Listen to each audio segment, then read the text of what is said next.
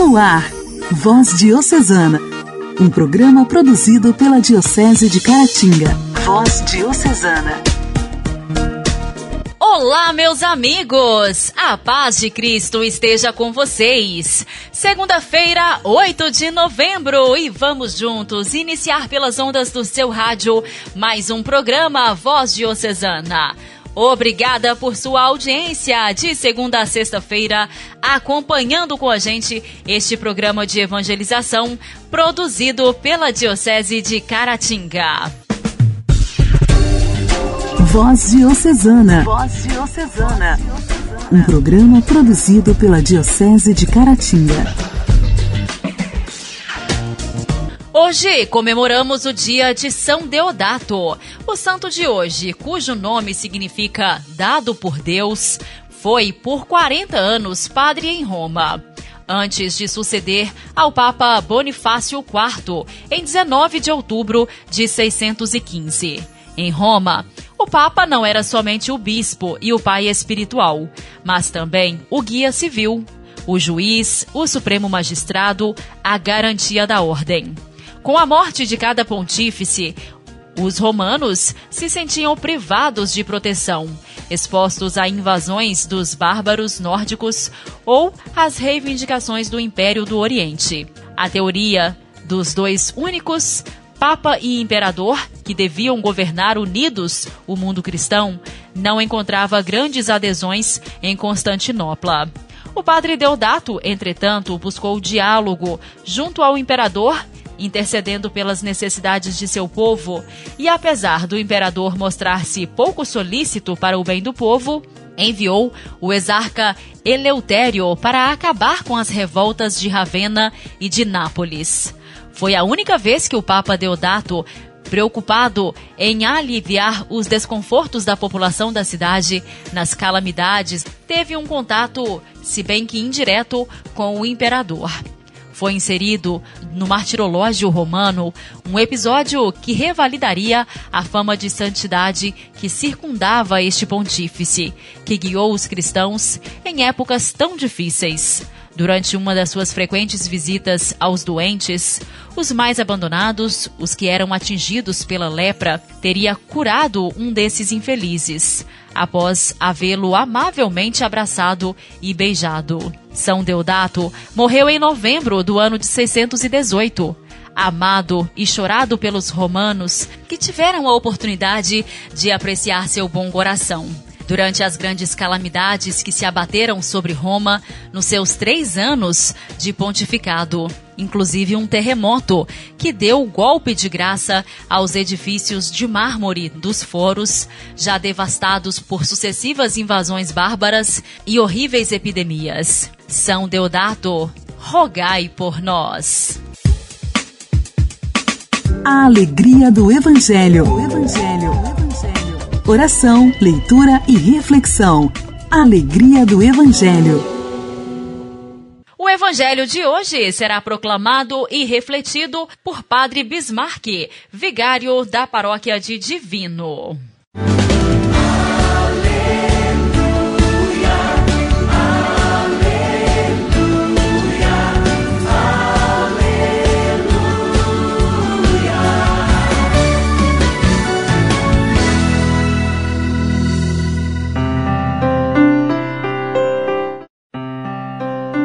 Evangelho segundo Lucas, capítulo 17, versículos do 1 ao 6. Naquele tempo, Jesus disse a seus discípulos: É inevitável que aconteçam escândalos, mas ai daquele que produz escândalos. Seria melhor para ele que lhe amarrassem uma pedra de moinho no pescoço e o jogassem no mar do que escandalizar um desses pequeninos. Prestai atenção. Se o teu irmão pecar, repreende-o. Se ele se converter, perdoa-lhe. Se ele pecar contra ti sete vezes num só dia, e sete vezes vier a ti dizendo: Estou arrependido, tu deves perdoá-lo. Os apóstolos disseram ao Senhor: aumenta a nossa fé. O Senhor respondeu: Se vós tivesseis fé, mesmo pequena como um grão de mostarda, poderíeis dizer a esta amoreira: Arranca-te daqui e planta-te no mar, e ela vos obedeceria. Palavra da salvação, glória a vós, Senhor.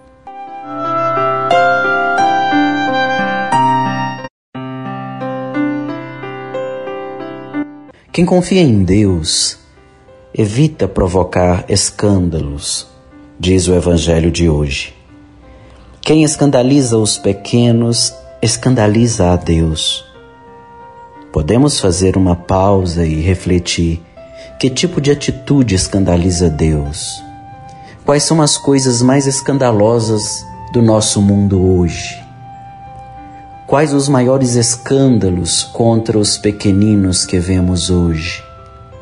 Dá para fazer uma lista infinita de escândalos, um pior que o outro. Escândalos de todos os níveis e situações, como, por exemplo, escândalos políticos, éticos, morais, religiosos. Em quais destes nós participamos ou com quais compactuamos. Vale fazer um exame de consciência, meu irmão e minha irmã, e rever nossos atos e omissões. Porque quem se omite diante de um escândalo compactua indiretamente com ele. Mas ai daquele que produz escândalos, diz Jesus no Evangelho de hoje, seria preferível morrer a provocar escândalos. Vemos aqui a gravidade deste ato perante Deus. Somente quem teme a Deus e age com a sua sabedoria evita escandalizar os pequeninos. O Evangelho de hoje traz também recomendações sobre o perdão. Perdoar sempre é a recomendação de Jesus quando ele diz que se o irmão pecar sete vezes durante o dia e sete vezes vier pedir perdão, ele deve ser perdoado. Não é fácil agir dessa maneira. Somente os que têm fé são capazes de tal procedimento.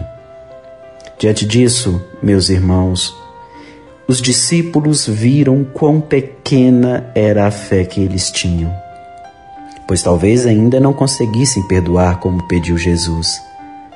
Por essa razão, eles disseram: Aumenta a nossa fé. Nesse contexto, Jesus questiona se de fato eles têm fé, pois se tivesse fé, mesmo que fosse pequena, poderiam fazer muita coisa. O exemplo que Jesus dá questiona a fé deles e também a nossa, e mostra o quanto é importante ter fé, mesmo que seja pequena como um grão de mostarda.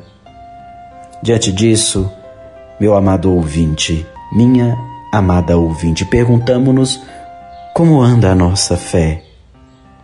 Temos fé verdadeira ou, ou nossa fé é somente quando as coisas dão certo? É bom pensar um pouco sobre isso também e rever como anda a nossa fé, como anda a nossa confiança em Deus. Temos, assim, recomendações muito importantes para a nossa vida. Elas nos ensinam o reto agir e nos aproximam de Deus. Que possamos segui-las a fim de que hajamos sempre com sabedoria.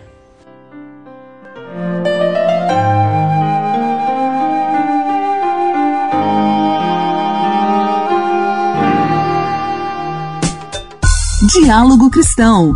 Temas atuais à luz da fé. Diálogo Cristão. Diálogo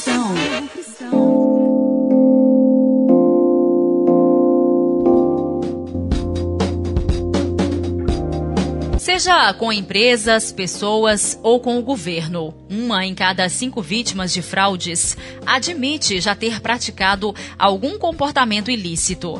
A informação é fruto da pesquisa realizada pela Confederação Nacional de Dirigentes Logistas, CNDL, e pelo SPC Brasil, em parceria com o SEBRAE. Segundo o gerente executivo da Confederação, Daniel Sakamoto, as fraudes vão desde a utilização de serviços de forma irregular a uso de documentos falsos. Em termos absolutos, isso corresponde a aproximadamente 3,4 milhões de internautas. E dentre as fraudes mais comuns, a gente pode destacar a utilização uh, de serviços de forma irregular, como TV por assinatura, banda larga, luz, internet. É, também tem a alegação falsa de que determinado produto estava anunciado com preço menor, com o intuito de pagar mais barato. Há consumidores também que afirmam consumir mercadorias dentro da loja para não ter que pagar pelo produto e também o cancelamento de compra pela internet após ter recebido a encomenda. Então essas são as principais fraudes cometidas pelos internautas contra empresas. A, a não declaração de posse de algum bem, a obtenção de recibos falsos para abatimento do imposto de renda, a declaração de valores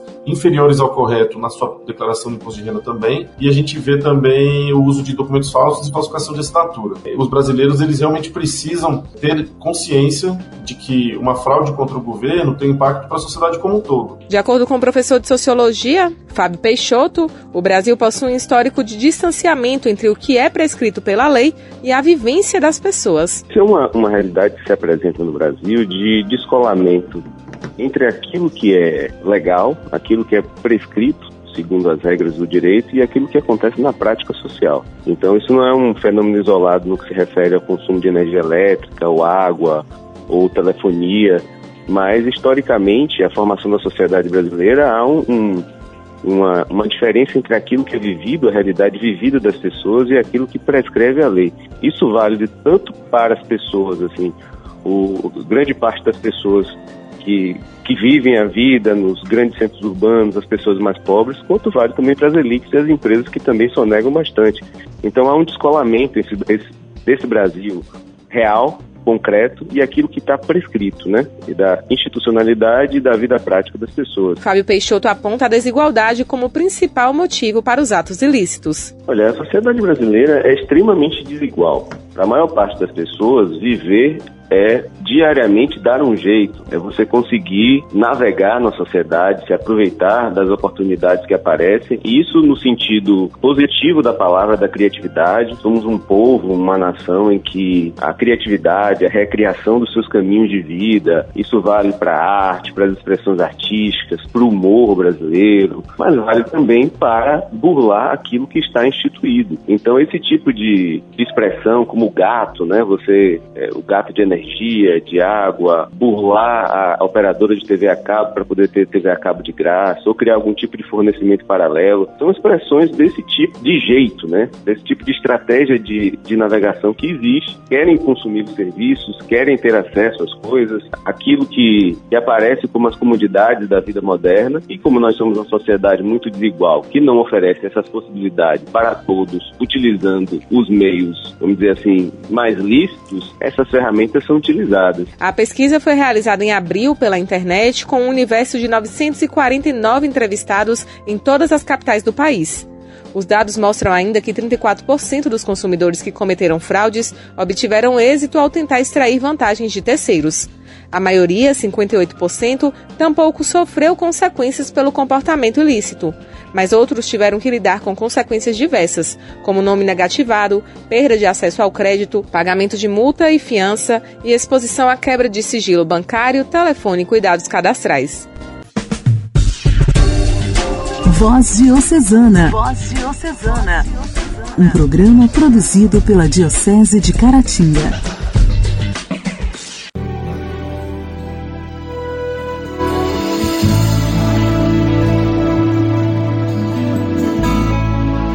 ao que está sentado.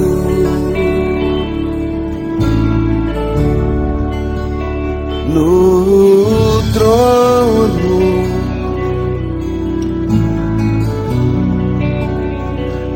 e ao cordeiro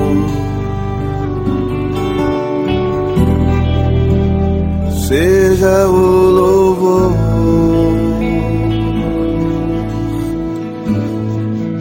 ao que está sentado.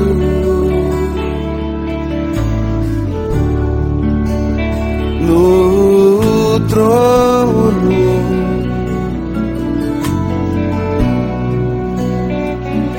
ao Cordeiro. Seja o louvor,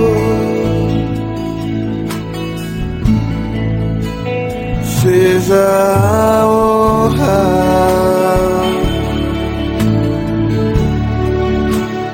seja a glória.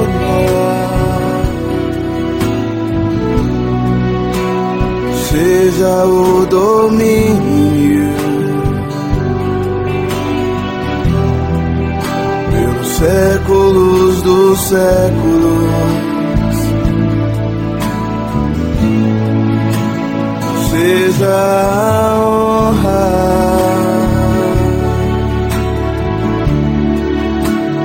Seja a glória,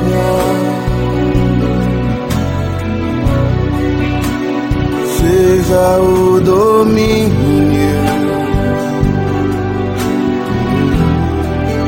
pelos séculos dos séculos.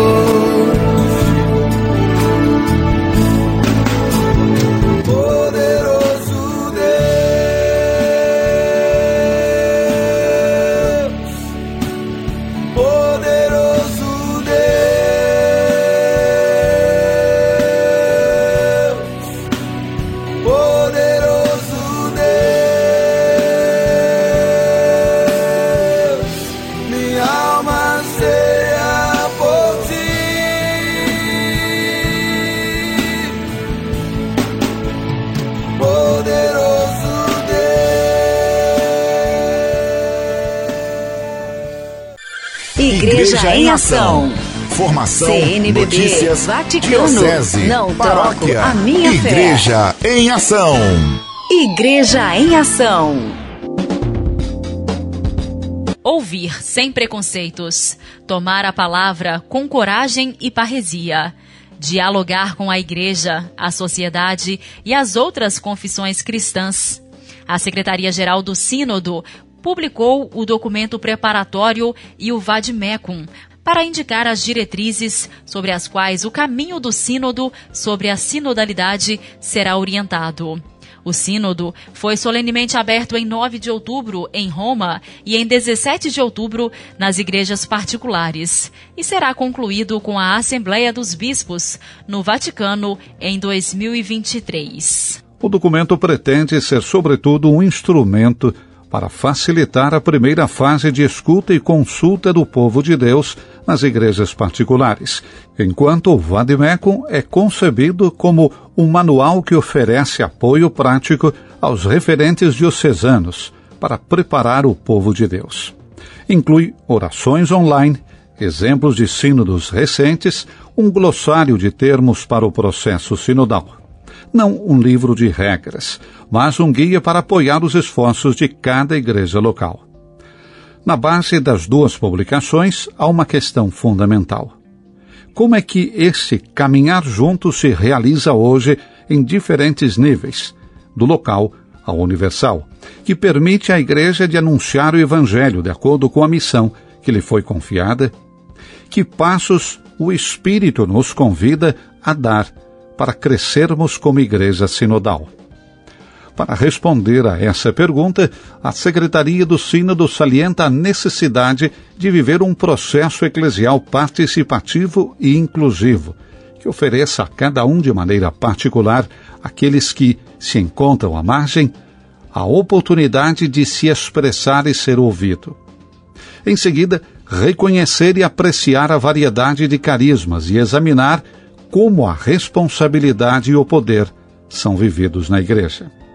Em seguida, é solicitado a credenciar a comunidade cristã como um sujeito credível e parceiro fiável em percursos de diálogo, reconciliação, inclusão e participação.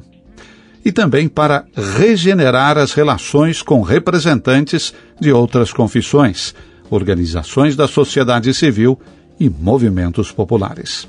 Portanto, medidas concretas que se dão num marco histórico marcado pela tragédia da Covid e num contexto em que a Igreja enfrenta a falta de fé interna, corrupção e abusos. É precisamente nesses sulcos cavados pelo sofrimento, no entanto, que novos caminhos florescem para refundar o caminho da vida cristã e eclesial. O documento dedica amplo espaço aos leigos. Reafirma que todos os batizados são sujeitos ativos de evangelização e que é fundamental que os pastores não tenham medo de ouvir o rebanho. Em uma igreja sinodal de fato, cada um tem algo a aprender com o outro. O texto preparatório propõe então perguntas para orientar a consulta do povo de Deus, começando com uma questão: Como se dá hoje o caminhar juntos em sua igreja particular? Por isso é preciso reexaminar as experiências da própria Diocese a esse respeito, levando em conta as relações internas da Diocese entre os fiéis, o clero e as paróquias, mas também entre os bispos, com as diversas formas de vida religiosa e consagrada com as associações, os movimentos e as instituições, como escolas, hospitais, universidades e organizações caritativas. Também devem ser consideradas as relações e iniciativas comuns com outras religiões e com o mundo da política, cultura, finanças, trabalho, sindicatos e minorias. Por fim, o documento ilustra dez núcleos temáticos sobre a sinodalidade vivida a serem explorados a fim de enriquecer a consulta. Esses incluem refletir sobre quem faz parte do que chamamos de nossa igreja. Escutar os jovens, as mulheres, os consagrados, os descartados, os excluídos. Considerar-se um estilo autêntico de comunicação é promovido na comunidade sem duplicidade. Avaliar como a oração e a liturgia guiam o caminhar juntos. Os frutos das reflexões, explica a Secretaria do Sínodo, serão condensados em cerca de 10 páginas. O objetivo não é produzir documentos, mas dar origem a sonhos, profecias e esperanças.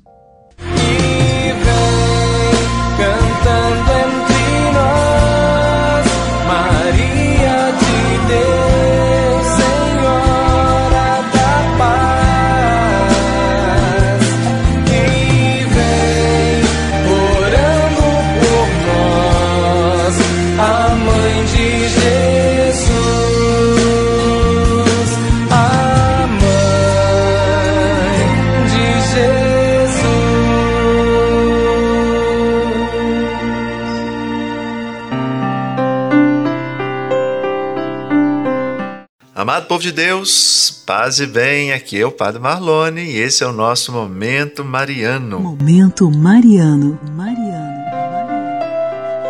Quem já se casou sabe que o casamento não é algo que se assuma levianamente. Mesmo os melhores casamentos têm seus momentos difíceis, e isso nós podemos perceber a todo momento em nossa sociedade. Os casais precisam se esforçar para encontrar afinidades comuns, para compartilhar sua vida, para crescerem juntos. O casamento de Maria e José não foi muito diferente. Eles também devem ter tido suas provações.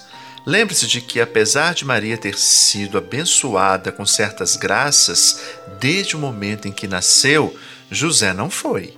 Ele era um homem comum, perfeitamente normal, o que significa que poderia roncar, deixar as sandálias sobre a lareira, esquecer de amarrar né, de repente a cabra, todas as coisas comuns que podem fazer uma esposa subir pelas paredes. Olha, o fato de Maria ter sido única na história da humanidade não quer dizer que ela não tivesse de adaptar-se às tensões de vida com outro ser humano. José não era um clone dela. Ele tinha suas pequenas particularidades, muitas das quais podem ter sido frustrantes para ela. O fato de que Maria sabia como é a vida cotidiana de uma mulher casada não lhe diminui a santidade. Ao contrário, isso dá a todos os que são casados um exemplo de comprometimento verdadeiro e duradouro. E aí, meu irmão e minha irmã, se você é uma pessoa casada, o que você pode fazer para apoiar hoje né, o seu parceiro ou a sua parceira? E se você não é, o que pode fazer para ajudar alguém que é casado a cumprir plenamente o seu compromisso? Veja, se sabemos que confiamos em Deus, criaremos um tipo de relacionamento que necessitamos para amadurecermos espiritualmente. Ficamos hoje então por aqui. Muito obrigado pela sua companhia. Forte abraço. Deus te abençoe.